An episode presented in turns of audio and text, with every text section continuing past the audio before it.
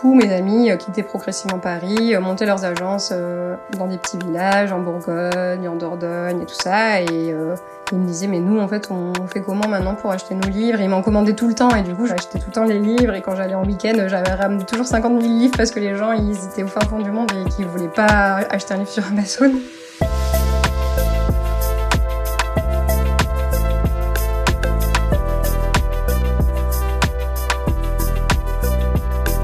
Eh bien, bonjour et bienvenue dans Drop the Cut, le podcast qui va à la rencontre des diplômés en architecture qui ont décidé de mener une autre vie que celle d'architecte en agence. Je suis Sam Afchar et je suis aujourd'hui en compagnie de Flora Bonhomé, fondatrice de Techne Bookshop, qui, comme son nom l'indique, est une librairie d'architecture, d'art et d'artisanat en ligne, mais aussi en physique si vous êtes de passage à l'Aréole en Gironde. Salut Flora. Bonjour Sam. Comment vas-tu? Eh bien, ça va bien, merci. Je suis contente de participer à ton aventure podcast. Ben, moi aussi, je suis très content de te recevoir parce que quand j'ai commencé, je m'attendais pas à, recevoir des profils aussi diversifiés, des orientations aussi diversifiées. Donc euh, voilà, je regrette pas d'avoir lancé ce, podcast. Et donc, euh, pour commencer cette discussion, je vais dresser rapidement ton, CV pour les éditeurs. Donc, euh, tout d'abord, par chauvinisme, je me dois de le préciser que avant de rejoindre les études supérieures, nous sommes ratés de 10 ans au lycée La Pérouse à Albi, puisque nous avons tous les deux suivi un bac SP Math avec l'option Histoire de l'art. Donc, à 10 ans près, nous aurions probablement été dans la même classe. Et peut-être aurions-nous ensemble découvert la série de documentaires Arte Architecture de Richard Coppens et, bientôt, et bien d'autres œuvres euh, au cours de l'enseignement donné par ce personnage qui était Monsieur Leloir. Je sais pas si tu l'as eu, toi. Non, moi j'avais Monsieur Bies. Ah zut. ouais, ah ouais, du coup, je savais pas qu'il avait été remplacé après. ah bon, bah, c'est Monsieur Leloir. Mais en tout cas, si, si, je j'arrête de m'égarer, que je retourne sur ton CV, euh, le bac en poche, tu as rejoint l'ENSA de Toulouse jusqu'à l'obtention de ton diplôme en 2013. Tu as ensuite exercé dans plusieurs agences d'architecture de tailles différentes pendant six ans. Tu as même passé ta HMO en 2017, donc jusque-là un parcours assez banal, euh, si je me permets de l'appeler comme ça. Mais à partir de, de 2019, euh, là, tu es devenu libraire. Euh, d'abord pour le groupe de presse Bookstorming, à l'origine de la revue Archistorm, puis pour le centre Pompidou, Pompidou pardon, avant de lancer en janvier 2020, 21, ta propre librairie Techné Bookshop. alors, immédiatement, j'ai envie de comprendre un petit peu ce parcours. Et donc, je te propose de, procéder par ordre chronologique. Et, par exemple, nous pouvons commencer euh, par l'orientation post-bac. Euh, qu'est-ce qui t'a euh, conduit à t'orienter vers, vers l'architecture? Ben, à vrai dire, c'était pas une passion comme peuvent avoir certains lycéens qui ont fait leur stage de troisième déjà dans des agences d'archi et tout ça. Moi, je n'avais pas trop pensé à ça.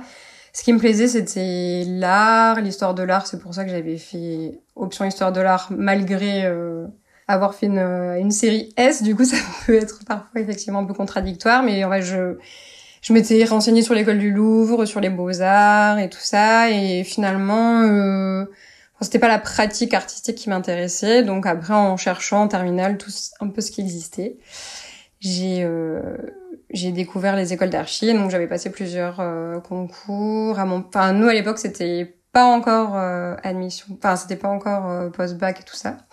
Du coup on avait, on devait envoyer les dossiers directement aux écoles et avec chaque école après on avait des entretiens et des concours. Donc j'avais été à Lyon, à Montpellier, Toulouse, Bordeaux, enfin voilà, on faisait un peu tout le tour de toutes les écoles. Et, et en fait, dès la première semaine à l'école, je pense, j'étais déjà conquise j'avais l'impression qu'on avait mis des lunettes sur mon nez et que je voyais euh, le monde différemment dès euh, le premier week-end où je suis rentrée chez mes parents. Euh, j'avais l'impression que je voyais pas du tout pareil. Tout ce qui m'entourait dans le train, le paysage qui défilait. Enfin, pour moi, ça a vraiment été une révélation de pouvoir observer ce qui nous entoure et d'être beaucoup plus connecté à plein de choses et qui est pas juste l'archi. Et du coup, j'étais hyper curieuse de tout et en fait, ça a assouvi totalement ma curiosité. Euh, dans les études, euh, toutes les disciplines qu'on peut voir, euh, l'art plastique, la construction, bah, le projet bien sûr que c'était c'était génial et voilà, je me suis mis tout à, vraiment à fond. C'était cinq ans où j'étais passionnée. toutes mes vacances, j'allais voir des destinations d'archi. Enfin voilà, pour moi, j'étais, je suis rentrée à 100% dans les études et je me suis vraiment hyper épanouie dans, dans ça. Mais euh, comme quoi, c'était pas euh, quelque chose que je voulais faire depuis toujours. C'est juste que ben oui, les profs étaient bien, les enseignements étaient bien, et du coup, ça, j'ai bien correspondu au profil aussi. Ouais, finalement, t'es tombé au bon endroit avec des, des gens qui te ressemblaient. Oui, c'est ça. Ben en fait, du coup, euh, je pense que les amis que je me suis fait, je me suis rendu compte qu'on partageait des choses. Et c'est vrai qu'en fait, on est quand même un bon mais comme plein d'écoles là aussi mais on n'est pas que compagnons de banc de la fac comme on fait les les ateliers de projet, on n'est pas beaucoup, euh, qu'on fait les charrettes ensemble, ben c'est vrai que on partage plein de choses. Après, on est en colloque où on peut partager les charrettes et tout ça, et du coup, c'est vrai qu'on vit aussi notre plus que nos études, on vit aussi une façon de on pense à après qu'est-ce qu'on va faire, comment on va pratiquer. Enfin, en fait, on réfléchit aussi à comment on est en tant que adulte qui commençons euh, à se poser des questions un peu aussi sur le monde qui nous entoure. Donc ça, je pense, c'était super intéressant de d'être avec des gens un peu politiquement engagés ou euh, voilà, c'est pas juste, euh, c'est pas des études non plus comme toutes les études. Je pense que ceux qui, en tout cas, sont passionnés dans ces études-là, ils sont quand même assez engagés dans la vie que ce soit associative ou politique ou culturelle. Donc c'est quand même souvent des profils assez intéressants. Et après, bah en fait, en 2013, j'étais diplômée et c'était vraiment la crise en France euh, suite à 2008 aux États-Unis. Il n'y avait pas du tout, du tout de travail. Euh, c'était très difficile de trouver. Euh, en fait, on était très peu embauchés. Moi, heureusement, j'ai eu la chance de trouver euh, un poste, mais en fait, on nous proposait que de l'auto-entreprise. On avait, y avait, ça n'existait pas du tout pile dans ce moment-là, les CDD, tout ça. Enfin, en tout cas, aucune agence proposait ça. Donc, Donc on était on tous, du freelance?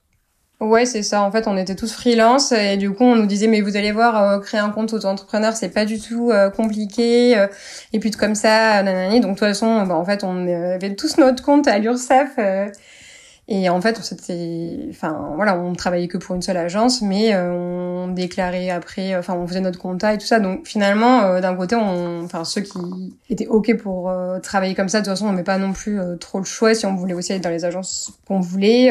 bah en fait, moi, je suis devenue très vite autonome parce que de toute façon, dès la sortie de l'école, j'ai fait ma compta, j'ai fait mes déclarations à l'URSSAF, même si je bossais pour des structures classiques d'agence au statut juridique classique. Donc d'un côté ça, ça, ça autonomise aussi pas mal et ça, on est un peu notre propre chef d'entreprise même si on travaille pour quelqu'un. Du coup, j'ai trouvé une agence à Toulouse et puis après j'étais à Paris parce que c'est là-bas effectivement qu'il y avait du travail vu que c'était très très galère d'en trouver. Et effectivement, j'ai travaillé dans plusieurs agences, euh, c'était très intéressant. J'ai fait surtout, bah, à Paris, on travaille surtout sur euh, beaucoup de publics, euh, donc euh, des concours publics, des écoles, tout ça, ou des beaucoup de logements sociaux. Bah, il y a beaucoup de bailleurs sociaux. Donc c'est vrai qu'en fait c'est tout de suite plongé dans des projets qui peuvent ressembler à ce qu'on fait à l'école finalement. Donc pas de dépaysement pour le coup. Euh... Non, pas trop de dépaysement au début justement. Il y a plein de personnes qui m'ont fait le retour de mais la pratique c'est pas du tout comme. Ouais. Ben moi j'ai trouvé qu'au début de la pratique euh, c'était pas trop dépaysant parce qu'en fait euh, j'ai, enfin je cherchais que des agences avec lesquelles je me sentais en cohérence et j'avais pas du tout envie de travailler pour une agence où je pensais que leur pratique euh, en tout cas esthétiquement et euh, humainement et tout ça me conviendrait pas. Donc c'est vrai qu'il n'y avait pas de déception après mais euh, et puis au début quand on est junior on fait des maquettes on fait les croquis pour les planches de concours et tout ça. Et moi bah en fait ça j'adorais faire ça. Du coup j'étais pas du tout enfin je trouvais pas que c'était ingrat de passer une semaine à faire une maquette. Moi je trouvais que c'était trop bien et en fait, finalement, euh, c'est plutôt quand j'ai gravi les échelons et que je suis devenue chef de projet, ben, en fait, je me suis rendu compte que ben, je faisais de moins en moins de maquettes et puis je faisais de plus en plus de réunions et des tableaux Excel et en fait, euh, ben voilà, j'avais le temps de rien faire. Après, euh, du coup, j'ai travaillé chez LAN sur le projet du Grand Palais, ben c'est pareil, on fait des réunions, euh, on fait des points d'équipe, euh, on avance les phases de projet, enfin voilà les choses classiques. Ben forcément euh, la maquette en fait c'est le stagiaire ou alors c'est le junior. Et moi j'avais envie de faire ça et j'ai. T'es vraiment la, la première personne qui se plaint d'avoir eu trop de responsabilités. Moi je voulais faire de la maquette. Ben oui exactement. En fait moi ce qui me convenait pas du tout c'était d'avoir pas les responsabilités, mais juste c'était pas celle-là que j'avais envie d'avoir. Du coup, à un moment, j'ai réfléchi peut-être à travailler plus en chef d'atelier maquette et tout ça. Après, et en fait, au bout d'un moment, je me suis dit, mais bon, là, je vois bien que je suis pas heureuse, ça, je suis pas du tout épanouie euh, dans ma, dans mon quotidien. Chaque journée, en fait, j'aimais, enfin, j'aimais pas, alors que l'archi c'était ma passion, vraiment, je vivais pour ça.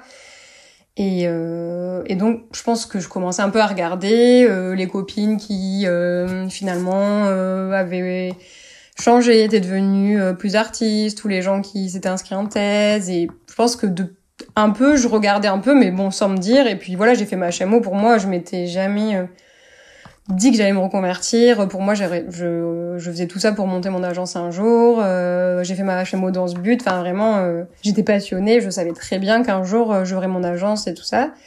Et en fait, euh, j'ai un problème de santé assez important et du coup, j'ai dû arrêter tout pendant à peu près un an et demi. Et finalement, en fait, j'ai pas arrêté parce que j'étais plus contente, même si finalement euh, j'avais quand même un petit peu commencé à y penser. Mais bon, j'avais pas remis du tout en question non plus. Enfin, je voulais pas faire un virage aussi fort.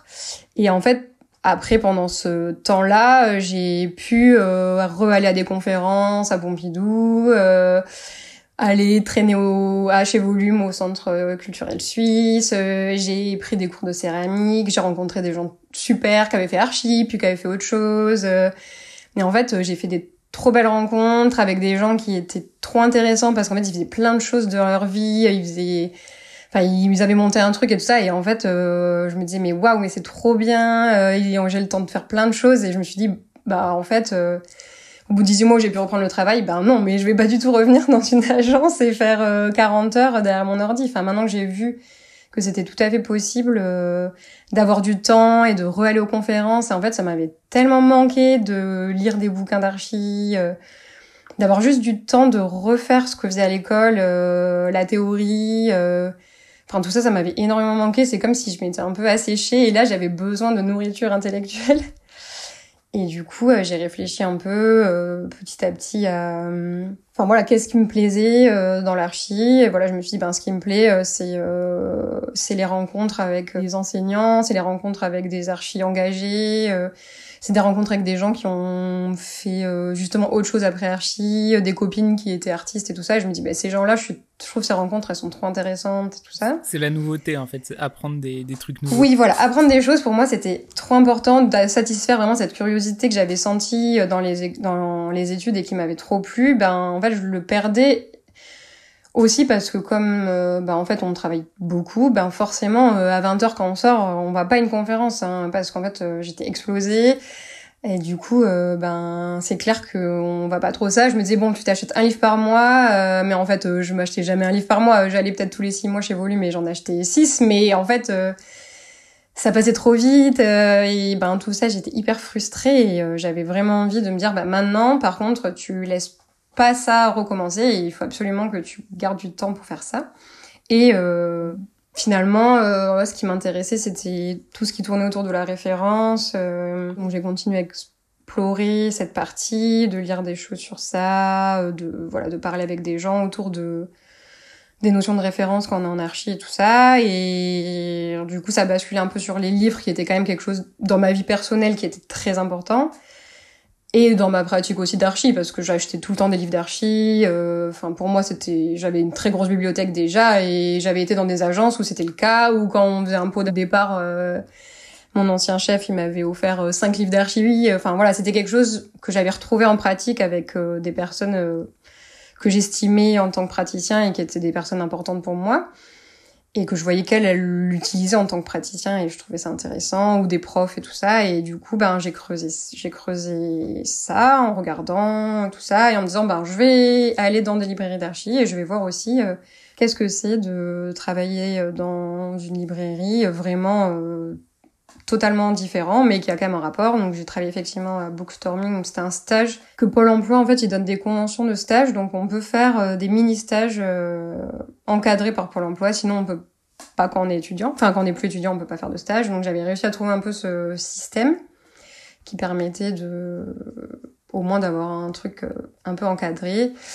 Et après, j'ai travaillé donc au Centre Pompidou, un peu par hasard dans le sens où ils m'ont fait confiance même si j'avais pas du tout de profil euh, de libraire. Et ils ont dit bah en fait nous on préfère on privilégie euh, ta culture euh, plutôt que tes compétences pures et simples de libraire parce qu'en fait c'est pas très compliqué. Et ça tu vas l'apprendre en 15 jours. Et par contre savoir conseiller des gens bah en fait Ça, on peut pas l'apprendre nous un libraire qui sort d'une école de librairie. Donc finalement, ce qui était plutôt intelligent de leur part, ils se sont dit, ben nous, on fait le pari et, euh, et en fait, ça s'est super bien passé coup, j'ai travaillé. Il y a des écoles de, de librairie? Oui, en fait, il y a je des. Je me suis jamais posé la question en fait. Oui, et en fait, il y a bon, soit on peut faire un master 2, euh, donc il y a des masters 2 après des facs de lettres ou des facs euh, d'histoire et tout ça. On peut demander un master 2 en ces métiers du livre et de l'édition. Et en fait, c'est pour préparer euh, soit libraire, soit métier de l'édition, soit les concours de bibliothèque. Et il y a une école, alors qui était à Montreuil à l'époque. Maintenant, je crois qu'ils sont à Montrouge. C'est l'INFL INFL, une école du coup de libraire, qui forme soit des jeunes et c'est en, souvent en apprentissage, donc il y a pas mal d'immersion. C'est un, métier euh, qu'on apprend plutôt sur le tas. Euh, peut pas trop, c'est pour pas trop apprendre. Euh. Il y a des choses qu'il faut savoir, mais c'est beaucoup de qualité juste humaine, de gestion, de comment on parle à nos clients et comment savoir quel livre convient telle personne et surtout d'avoir une très grande culture générale. Donc ça c'était pour moi c'était trop chouette de me dire que en fait euh, ce qu'il fallait faire c'était lire plein de choses et ça c'était comment j'allais m'améliorer dans mon métier c'était de lire des livres d'archi. Donc ça c'était génial et après que du coup t'es resté spécialisé plus ou moins dans, dans l'architecture. Oui, en fait voilà moi j'étais responsable du rayon archi et en fait ce qui était trop bien c'est que du coup j'ai vu toutes les maisons d'édition qui existaient qui faisaient que ces livres j'avais jamais euh, vu ça de l'intérieur et que du coup tout comment tout était organisé, comment chaque maison d'édition en fait était plus ou moins spécialisée et que dans chaque maison mais en fait enfin voilà, j'ai pu apprendre tout ça et c'est là où je me suis dit bah en fait euh, enfin c'est un monde, il existe ce monde euh, ce monde de l'édition d'archi. En fait c'est voilà, c'est pas des hasards euh, qui est des livres d'archi tout le temps, c'est pas en fait il y a vraiment quelque chose, il y a vraiment des gens, il y a vraiment des graphistes qui sont voilà qui, qui voilà. Donc c'est vraiment tout un monde en fait que je en place pas. Euh, ouais, c'est ça. C'est un monde qui est hyper euh, enfin très très structuré. Le monde de l'édition c'est un monde très structuré. Euh, le monde du livre en fait c'est un monde qui est très codifié parce que comme c'est un peu considéré comme un, une sorte de bien universel en France enfin du coup comme un patrimoine un peu universel la loi Langue de 1981 a mis en place des, des jalons assez stricts pour que le, le livre et l'édition soient vraiment très très préservés en France. Donc là, c'était, on a fêté les 40 ans en 2021.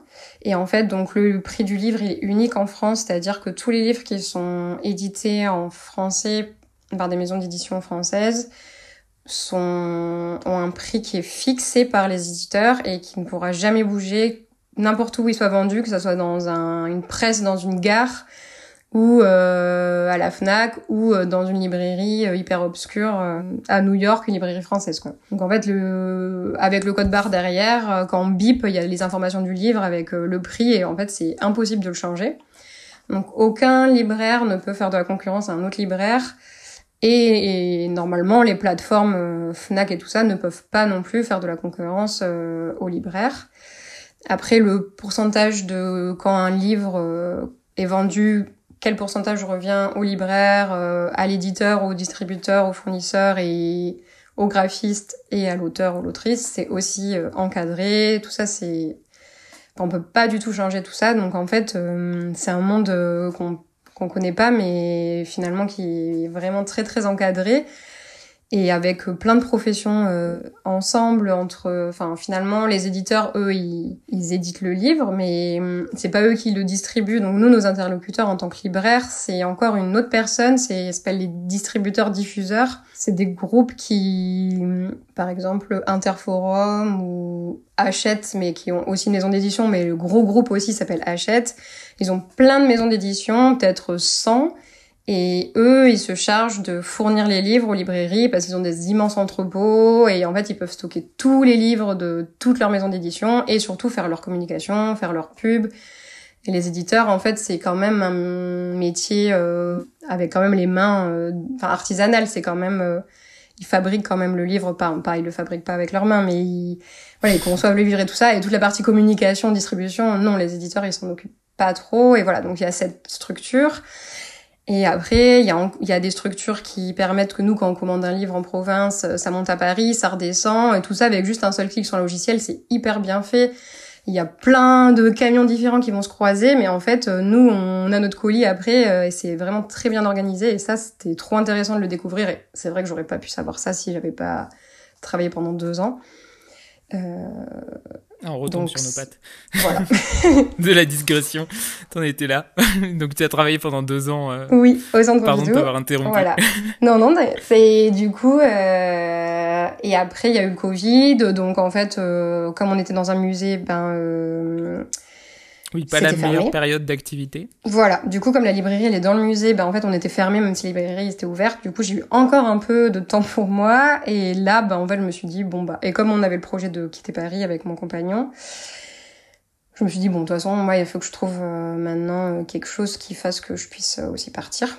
Et en fait voilà, je me suis dit ben tout ça, toutes ces expériences, ben en fait moi je vais en tirer profit et je vais vais créer euh, ce projet qui me semblait ne pas exister, euh, qui était en fait de d'une part mettre en relation euh, les maisons d'édition ultra spécialisées, ultra compétentes, qui finalement n'arrivent pas trop à toucher leur public, que sont les architectes, les étudiants ou les personnes du bâti, et en même temps les archis, les étudiants qui ont envie d'avoir une super monographie de quelqu'un, mais finalement en fait je me rendais compte à Pompidou Déjà, je cherche ça. Ben oui, le livre, il existe en fait, mais les gens, ils savent pas parce qu'il y en a plein, parce que c'est hyper difficile de faire de la veille, parce qu'en fait, on sait pas que ça existe et tout ça.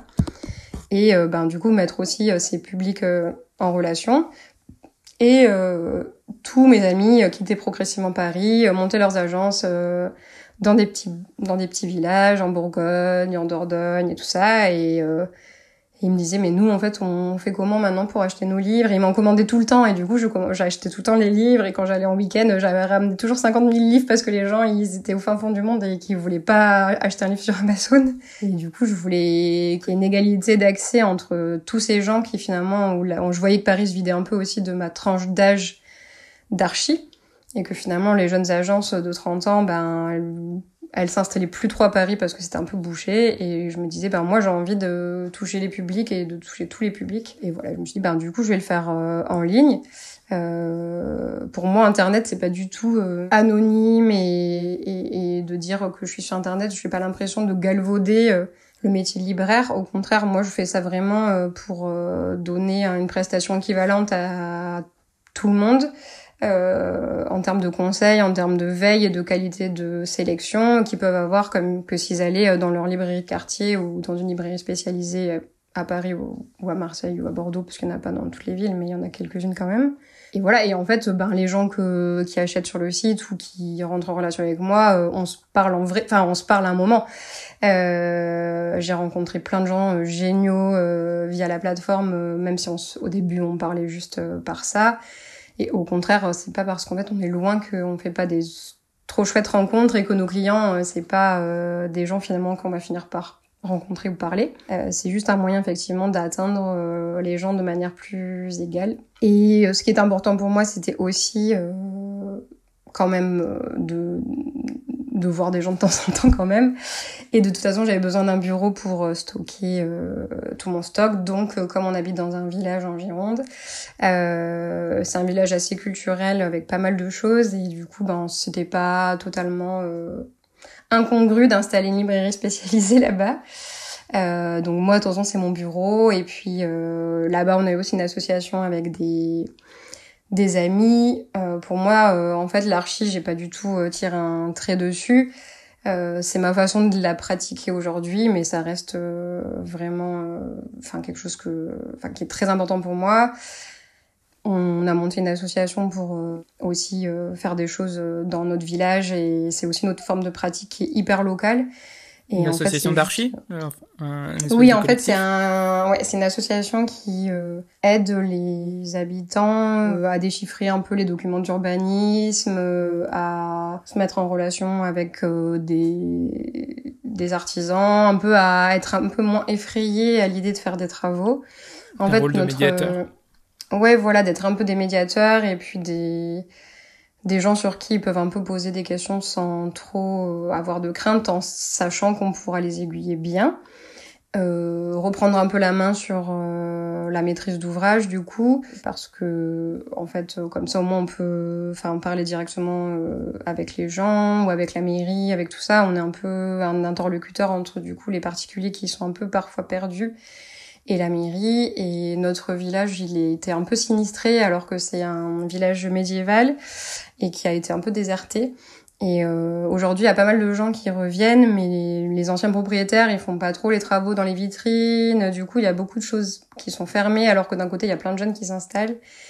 Et les gens, ils savent pas trop, euh, ben oui, mais si je fais les travaux, il faut absolument que je demande à la BF parce que c'est un village classé, mais la BF, ça va être super compliqué. Alors nous, on dit, ben non, mais si, regardez, c'est pas très compliqué. En fait, vous croyez que vous avez le droit de mettre qu'une couleur, mais en fait, vous avez le droit de mettre plusieurs couleurs. C'est juste qu'il y a marqué, voilà. Donc, on fait ça et d'un côté, euh, enfin pour moi c'est aussi euh, faire de la pratique, de faire tout ça. Donc finalement euh, c'est plein de petites choses, même si ça n'a pas du tout rapport avec la librairie, mais c'est voilà le, avoir le temps de pouvoir aussi faire ça et je trouve qu'il est important.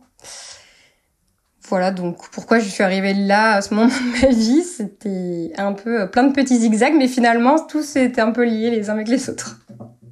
Et par curiosité, j'avais une question, si c'est pas indiscret, c'est que est-ce que euh, du coup toutes ces activités euh, te permettent de, dégager un revenu suffisant pour euh, juste payer un loyer et vivre suffisamment ou Alors aujourd'hui ou pas encore Oui, pas encore. Du coup l'entreprise ça fait que un an qu'elle est créée donc pas encore.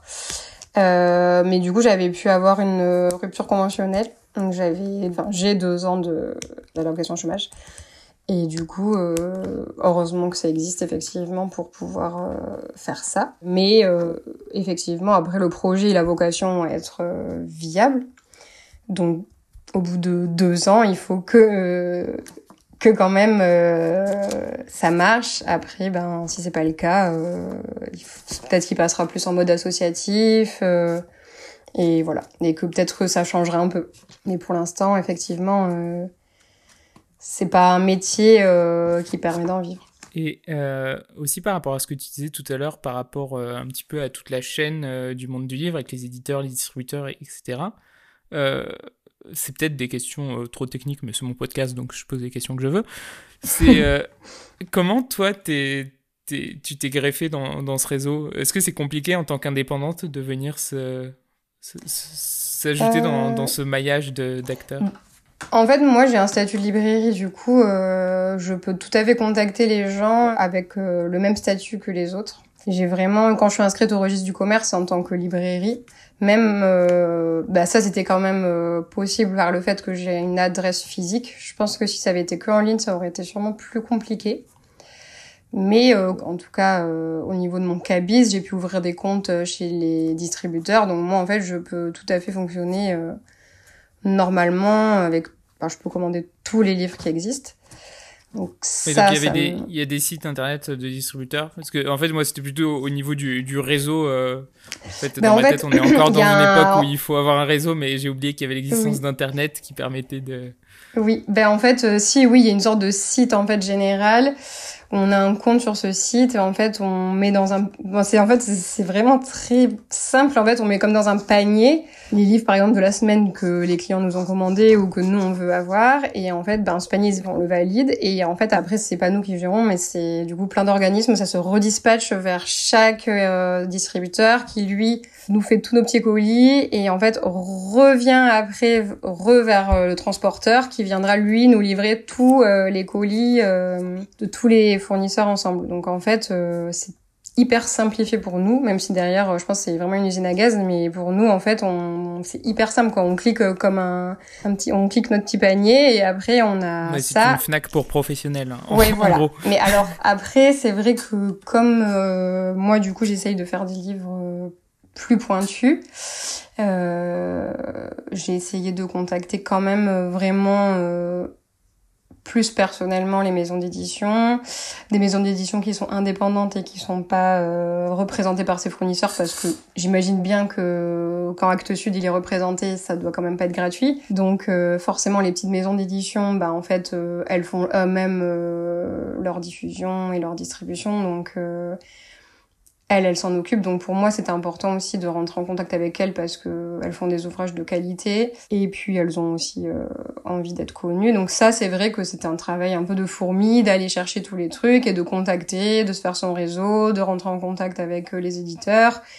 Et parfois, euh, c'est sûr que j'ai des livres qui sont plus trop desservis en France ou en fait qu'on trouve pas mais finalement pas parce qu'ils sont épuisés parce que euh, l'éditeur il est allemand et que ben finalement ils ont pas ouvert le marché en France parce que ben ils ont pas le temps de le faire. Et qu'en fait si un client me dit mais ce livre moi je le trouve nulle part on le trouve qu'en Italie ben en fait euh, non on peut le trouver mais il faut juste que je moi je sais à qui m'adresser et je sais que je le réceptionnerai euh, si je le demande. Donc du coup ça c'est vrai que c'est super intéressant. Et donc ça via via ta plateforme on peut te faire une demande pour oui voilà en fait, moi, j'ai mmh. mis en ligne euh, plein de livres, oui. Et après, il y a aussi une partie qui est plus sur les livres rares ou les livres épuisés. Et là, j'essaye de mettre souvent euh, les livres que j'ai réussi à avoir. Euh, soit il reste un stock quelque part, ils disent, ben là, il nous reste cinq livres avant la rupture. Soit on sait qu'on ça sera réédité dans trois mois, ben moi, je peux en réserver. Donc ça, oui, on peut demander soit je l'ai indiqué sur le site que je vais avoir un stock de quelque chose, soit en fait, il y a un mini chat et on peut euh, poser des questions et moi en fait ça m'envoie un mail et du coup on peut dire bah moi je cherche le livre est-ce que vous savez euh, s'il est toujours édité? Euh, Je l'ai vu en passant devant une librairie à Barcelone. moi, j'aimerais bien l'avoir en français. Est-ce que ça existe et tout ça? Des fois, il y a des copains qui me disent ben moi, je voudrais offrir un livre en portugais pour mon pote d'Erasmus, tout ça. Donc ça, c'est pour moi, j'adore faire ça, de chercher. je trouve ça trop bien. Je cherche partout. Et donc tu es vraiment la libraire du quartier à l'échelle de la France finalement. Ben en fait oui c'est ça que j'essaye d'être. et aussi euh, c'est super important quand on va dans une librairie et des fois on sait pas du tout ce qu'on voudrait. On a juste envie de se balader et de. Et des fois on sait que la librairie qu'on aime bien même si on sait pas quoi, on sait qu'on on pourra quand même ressortir avec un truc sympa parce qu'on aime bien le libraire et les goûts qu'il a. Et voilà, j'essaye en tout cas d'avoir une ligne éditoriale en tout cas qui est pas neutre parce que je pense que au moins des gens s'y reconnaîtront et se diront ben si j'y vais tous les mois sur le site il y aura quand même des livres qui me parlent, alors que si je veux faire comme la Fnac, bah déjà, je pourrais jamais euh, rivaliser avec la Fnac. Et puis en fait, euh, il y a déjà, si on veut chercher un livre précis et qu'on sait déjà ce qu'on veut, oui, autant, enfin, on peut avoir le frais de port à un centime si on veut aller sur Amazon ou la Fnac. Et c'est vrai que pour nous, les libraires euh, en ligne ou ceux qui proposent les, enfin, les livres envoyés, ben forcément, c'est pas un centime. Mais en fait, on peut avoir soit des livres, voilà qu'on peut chercher, soit aussi euh, proposer, euh, enfin voilà, des, des, choses de qualité, enfin qu'on estime de qualité et pertinentes. Et en fait, euh, voilà, il y a des gens qui me disent, ben moi, je sais que quand j'arrive sur le site, ben je vais forcément trouver un livre qui va me parler parce que je voilà je me retrouve dans ça je sais que voilà il y aura forcément dans les essais quelque chose où je vais je vais me dire que c'est c'est pertinent et moi, j'adorais euh, donner des conseils, euh, trouver euh, le livre pour ma nièce qui rentre à l'école d'archi. Et puis en fait, elle aime bien aussi ça, mais elle aime bien aussi ça. Du coup, qu'est-ce que je pourrais lui offrir? Parce qu'il faut pas trop qu'il y ait d'image, mais qu'en même temps ça, ben, je trouve que c'est trop intéressant. Et ça, moi, vous pouvez m'envoyer toutes vos demandes, j'adore chercher. du coup, euh, voilà, j'adore faire la petite fourmi et chercher partout euh, pour trouver la petite pépite pour le client ou pour l'archi et tout ça. Euh, la, dernière fois, on avait discuté ensemble et tu m'avais parlé du fait que, en plus de, tes activités du coup de libraire, tu faisais aussi de la vulgarisation, des salons, que tu avais envie de, de, mettre en place des contenus éditoriaux, des, des podcasts, des entretiens, etc. Est-ce que ça, ça fait partie du, du métier de, libraire en général ou alors ça c'est plutôt un truc que, toi tu souhaites mettre en place euh, parce que je, ne me rends pas compte euh, dans les librairies s'il y en a beaucoup qui font des contenus éditoriaux ou pas ben, en fait salons. oui. En fait avant euh, dans le métier classique non mais je mais en fait je me suis rendu compte dans ces dernières années que de plus en plus il y a déjà les salons et les rencontres ça se fait par contre beaucoup en librairie de inviter un auteur ou une autrice et de faire une sorte de petite masterclass ou de présentation de, de l'ouvrage. Et donc ça, par contre, c'est vrai que c'est très courant et les gens ils viennent, on sait que tel soir dans la librairie il va y avoir telle personne et puis après en plus on va pouvoir faire dédicacer euh, son petit livre et tout ça. Donc ça, c'était quelque chose que un jour j'aimerais bien pouvoir faire virtuellement, euh, à voir du coup comment ça peut se passer. Mais après, c'est vrai qu'en fait, on se rend compte que certaines librairies où j'aimais bien aller à Paris, par exemple, il y avait le comptoir des mots à Gambetta, en fait, euh, ils avaient une libraire euh, qui était super sur tout ce qui était féminisme et, elle invitait euh, plein d'autrices elle, c'était vraiment son truc. Et je pense que son patron, il lui a vraiment donné un peu carte blanche pour développer ça. Et aujourd'hui, ils ont enregistré les rencontres. Et en fait, maintenant, euh, c'est un podcast. Il y a plein de gens qui les suivent. Alors qu'en fait, cette personne, elle a un profil de libraire hyper classique. Enfin, elle est jeune, elle a 40 ans. Mais je pense pas du tout que dans sa vie, quand elle a fait libraire à 20 ans, elle allait faire ça. Et maintenant, en fait, ben elle, elle connaît plein d'autrices féministes, elle fait des podcasts. Et la librairie La Piète Égypte à Paris, ils en font aussi. Ils ont une mini, mini radio. Euh, chez Mola, euh, à Bordeaux, ils ont aussi euh, une, une, web radio et tout ça. Donc en fait, finalement, peut-être aussi que le Covid et l'avènement du distanciel, ça a un petit peu propulsé ça qui fait que on peut plus se contenter juste du commerce traditionnel et je pense que c'est un peu en train d'évoluer.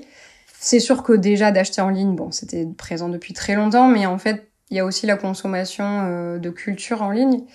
Et ça, euh, c'est quand même en train de... Enfin, il y a de plus en plus de gens qui, voilà, qui se disent que ben, un commerce classique de vente, c'est pas suffisant parce que les gens, ils vont plus trop dans la rue faire le shopping euh, et on rentre dans une boutique et en fait on repart et on n'a pas trop prévu et en fait aujourd'hui ça se passe plus trop comme ça. Dans le monde des commerçants, bon, moi que j'ai rejoint par pur hasard, euh, parce que pas du tout destiné à être commerçante, même si je, je, suis obligée de me considérer un peu comme ça, ça serait ça serait hypocrite de pas dire euh, que c'est aussi du commerce. Donc euh, forcément, ça peut aussi être une casquette, mais les gens, ils font beaucoup moins ça et il y a plein de corps de métier qui s'en rendent compte, même les épiceries, les choses comme ça. Et il vous a forcément une activité euh, en ligne ou en événementiel qui est nécessaire. Et aujourd'hui, euh, les gens, ils aiment bien aussi euh, les notions d'expérience.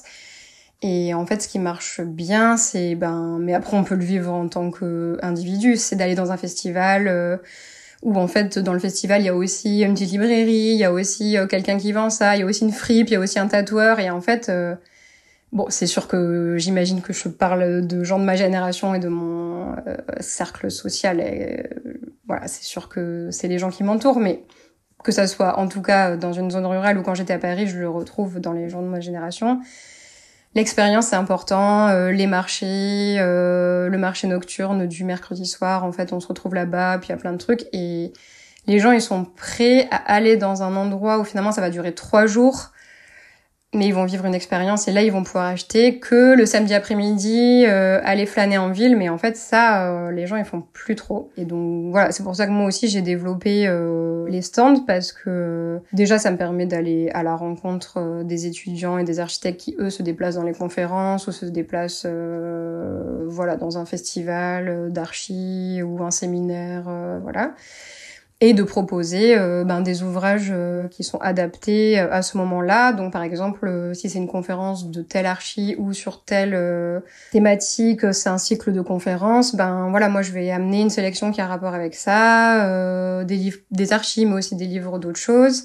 Et, et, du coup, bah, à la fin de la conférence, finalement, on peut acheter le bouquin et c'est moi qui vais me déplacer pour euh, vraiment euh, apporter le service aux gens dans les lieux où les gens se trouvent. Donc ça peut être aussi dans les écoles euh, d'aller. Euh... ambulante. Oui, il y a un peu de ça aussi. Pour moi, c'était important d'être aussi en ligne pour toucher tout le monde, mais aussi très près des gens pour toucher tout le monde. Finalement, l'entre-deux, il marche pas trop, mais les deux extrêmes, ça marche. et, et, voilà, voir les étudiants, ben moi, je me souviens à l'école, il y avait toujours en début d'année le stand avec les, les magazines, on pouvait s'abonner aux revues, il y avait les revues qui venaient. Du coup, là, on essaye de mettre en place avec plusieurs écoles. Euh, ce sera sûrement l'année prochaine, du coup, mais euh, enfin en 2023. Et on fera euh, des stands quand il y a quelqu'un qui vient pour une conférence ou au moment où les étudiants ils ont leur leurs vœux d'Erasmus qui sont acceptés, bah en fait on fait un stand où on met des petits guides et tout ça et du coup bah ils peuvent acheter des choses en rapport avec le pays dans lequel ils vont étudier. Enfin tout ça on essaye de le développer avec les écoles d'archi. Mais euh, les écoles d'Aquitaine euh, slash d'Occitanie euh, ou alors vraiment toute la... oui, de France. la fin. Oui. oui, en fait, moi, je bouge pas mal du coup. je bouge pas mal et c'était aussi euh, la contrepartie à vivre dans un village. C'est que en fait, je suis très souvent en vadrouille euh, par-ci par-là pour. Euh, pardon, c'est mon chat. Oh. Pour, pour du coup, là, avec l'école de Marne-la-Vallée, on va faire des choses. Avec l'école de Toulouse, voilà. Donc en fait, on fait. Enfin, je fais plusieurs choses. Après, il y a du coup aussi plein de petites déclinaisons. C'est pas juste un e-shop. Il y a la possibilité aussi de s'abonner, en fait, euh, pour les agences ou pour les particuliers, mais bon, c'est plus souvent les agences euh, qui euh, ont pas forcément le temps de, aller de chercher, d'aller en librairie, tout ça. Ben en fait, elles me disent soit quels livres elles veulent de manière plus concrète, en disant bah moi tous les deux mois, je voudrais le Noël El Croquis, euh, donc euh, je prends une sorte d'abonnement El Croquis ou des choses comme ça. Ou bah là, on a un concours, euh, on doit faire un truc bas carbone. Voilà, nous, on voudrait faire en terre crue. Bon, est-ce que pendant trois mois, vous pouvez nous sélectionner euh, des ouvrages qui parlent un peu de ça ou de réemploi. Et en fait, euh, on échange, euh, on définit un montant, on définit une régularité. peut-être c'est semestriel, peut-être c'est mensuel, peut-être c'est 80 euros, peut-être c'est 30. Et moi, après, je propose, par exemple, cinq livres. Et je dis, bah moi, j'ai pensé à ça qui rentre dans votre fourchette et qui semble correspondre. Ils disent, bah ok, bah nous, on part bien sur cela, on veut bien ces deux. Et puis voilà, du coup, ça se met en place comme ça, les partenariats, du coup, avec plusieurs structures. Enfin, du coup, c'est un peu comme faire une veille aussi, euh, voilà, pour les structures. Et après, effectivement, il y a la partie plus euh, média que j'essaye de développer aussi, mais comme je suis toute seule, il, faut que je dégage du temps pour faire un peu tout. Euh, donc, essayer d'interviewer euh, des auteurs, autrices ou des personnes du monde de l'édition ou de l'architecture qui ont fait des livres pour ben, leur faire une communication sur leur ouvrage, sur leur thèse, sur voilà leur travail de recherche. Ou par exemple, si c'est un graphiste, euh, ben moi, voilà, j'ai mis en page ce livre. Pourquoi j'ai fait ça? Pourquoi je faisais cette typo? Ou je suis éditrice, ben moi, euh, j'ai choisi de faire euh, voilà ça. Donc ça, un peu donner à voir l'envers du décor du monde de, l'édition. Et après, du coup, il y avait le projet de podcast qui était de, de faire entendre euh, des extraits euh, d'ouvrages iconiques en architecture, en paysage en design. Et juste, en fait, on branche ses écouteurs et on écoute euh, une demi-heure de Les pierres sauvages de Pouillon ou de Corbusier, qu'en fait, on n'a pas trop le temps de lire finalement parce que le soir, on n'a pas forcément envie de se plonger dans ça et qu'on n'est pas obligé d'avoir lu tout le livre et que et que du coup c'est un peu comme moi je suis vraiment une droguée des podcasts et du coup j'en écoute tout le temps. Et, et en fait j'adore euh, les podcasts euh, comme quand il y avait celui sur, de Guillaume Gallienne euh, où il lisait des trucs et ça j'adorais ou le feuilleton sur France Culture du coup où je peux lire Madame Bovary même si j'ai jamais eu le temps de le lire ben en fait je vais écouter 10, 10 petite sélection quand ils ont fait en dix fois et en fait ben du coup moi en tout cas ça me parle. Donc je voudrais expérimenter euh, au moins ce format un petit peu pour voir. Euh, donc en fait c'est tout ce qui touche autour du monde de l'édition et du livre et explorer ça et voir euh, ben, en fait comment on peut toucher les gens. En fait le livre d'architecture ça peut paraître hyper pointu enfin précis pointu mais en fait il y a plein de choses qu'on peut apprendre euh, juste parce qu'en fait on a écrit un livre d'archi ou qu'on a acheté un livre d'archi et en fait ça veut dire plein de choses et je pense que ça du coup euh, c'est une sorte de vecteur de transmission finalement d'architecture mais juste avec cette petite boîte à outils qui en fait peut être assez déroulée quoi. Et toi, justement, avec tout ce travail de, de référence et de, de, lire plein de trucs sur plein de sujets, euh, ça te donne pas envie toi-même de faire de la recherche, de, de produire, euh, produire ben, moi, j'aimerais, oui, j'aimerais bien faire de la recherche, écrire un livre. oui, bah en fait, euh, je pense à ça, mais déjà, je me dis bon, j'ai déjà pas le temps, mais oui, j'ai déjà, me suis déjà renseignée sur les contrats doctoraux et tout ça parce que bah, je trouve ça passionnant. Après, je me suis dit, bon, bah, sinon, tu écris juste un livre, au moins, euh, juste tu peux le faire un peu, tu peux le faire euh, sans euh, être obligé de faire 500 000 pages. Mais oui, je pense qu'en tout cas, c'est vraiment quelque chose que j'ai derrière la tête. Et après, c'est vrai que aussi, bah forcément, moi, je m'étais un peu éloignée de la pratique parce que c'était trop gros, parce que voilà, ma vie m'a amené vers d'autres choses. Mais en fait, là, si je reprends goût à l'archi euh, plus euh, classique, à la maîtrise d'œuvre, parce que ben quand quand même on passe sa journée euh, à avoir des trop belles références, ben c'est clair qu'à un moment on se dit ben moi en fait j'aimerais bien aussi enfin expérimenter et, et voilà. Et en tout cas c'est clair que la porte elle est pas du tout fermée vers construire de nouveau, mais c'est sûr que ça se sera pas, en tout cas, de manière traditionnelle en tant que salarié ou chef d'entreprise avec des salariés. Mais en tout cas, euh, oui, bâtir, c'est quelque chose pour moi qui, enfin, qui est important et qui enfin, qui est quelque chose qui reviendra dans ma vie.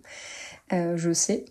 Mais euh, je voilà, c'est juste la vie fait plein de projets différents et en fait euh, j'ai envie d'en explorer euh, des centaines. Donc euh, au moins ça a permis de ouvrir l'acceptation de dire que bah en fait on n'est pas obligé d'exercer comme on nous l'a dit. C'est vrai que j'ai écouté les podcasts des gens que tu as fait avant et ben c'était super intéressant de voir tous ces gens qui sont libérés un peu de cette voilà, de ça. Et, j'ai l'impression, oui, et qui sont hyper épanouis. Il y a personne effectivement qui dit ben non mince pourquoi euh, je pourquoi j'ai tenté ça finalement euh, je reviens en tout cas en arrière entre guillemets. Mais c'est vrai que à l'école on nous le dit pas. Ça c'est vrai que euh, je pense qu'aujourd'hui ça a l'air de changer pour discuter avec des enseignants et tout ça et de voir qu'il y a des ateliers de mm. projet qui expérimentent des choses. Ça dépend des écoles, mais progressivement. Oui. Euh... Toi, t'es à Toulouse? Non, moi, je suis à l'INSA de Strasbourg. Ah oui, c'est vrai. Ben, en tout cas, à Toulouse, je connaissais des enseignants, enfin, je connais des enseignants qui sont à Toulouse et qui me disaient, ben, en fait, euh, il y a des élèves l'année dernière, ils ont rendu euh, sous forme de vidéo, ou alors ils ont rendu, euh, ben, justement, ils ont fait un livre. Et en fait, nous, c'était inconcevable à l'époque. Et même moi, il y aurait eu un atelier de projet comme ça à côté, j'aurais dit, mais, enfin, enfin, c'est quoi? C'est trop bizarre. Et je pense quand même que ça change, que les enseignants, ils sont plus jeunes et eux-mêmes, ils ont une pratique différente. Ils peuvent expérimenter des choses. Euh, donc déjà, ils ont envie de transmettre et je pense que les jeunes qui sont aujourd'hui à l'école, euh, c'est sûr que c'est des gens hyper curieux, qui ont vécu le Covid, qui ont vécu tout ça et enfin, c'est trop chouette et c'est tellement... Euh, moi, je trouve ça... Enfin, je suis pas du tout pessimiste, au contraire, quand on voit la nouvelle génération, même si je suis pas vieille, mais même ceux qui ont 10 ans de moins, ben, je trouve ça trop chouette. Ils ont l'air de se poser plein, plein de questions. Et voilà, et, euh, et, je pense que vraiment la pratique, elle est en train de changer. On voit bien qu'il y a plein d'articles qui sortent sur la culture de la charrette, euh, qui est dénoncé par pas mal d'élèves, et même que l'administration sont obligées ben, de faire attention. Enfin, on voit qu'il y a plein de choses chouettes qui se passent et que, enfin, bah, on est clairement dans une période de transition qui est à la fois effrayante et assez excitante. Donc, euh, oui, c'est vrai. Ça, dépend de comment on le voit, mais il y a les deux, il y a les deux sentiments, mais mais du coup, il y a plein de potentiel. Euh, oui, c'est vrai. D'un côté, ça peut peut-être encore plus donner l'impression qu'on est jeté dans le vide. Mais d'un côté, euh, la parole, elle s'est un peu libérée sur le fait qu'on n'était pas forcément content en agence moi, j'avais l'impression que quand je travaillais, euh, ben tout le monde avait l'air pas content à côté de moi, mais personne entre midi et deux allait le dire quoi. Du coup, c'était un peu étrange de ressentir un mal-être envers les autres gens de mon âge sans que personne euh, remette forcément en question euh, comment le patron parlait à ses employés, comment il y avait des patrons hyper paternalistes, comment en fait on était super mal payés comparé à, aux ingés qui ont fait exactement euh, le même nombre d'études que nous et qui ont à peu près les mêmes responsabilités, voire moins.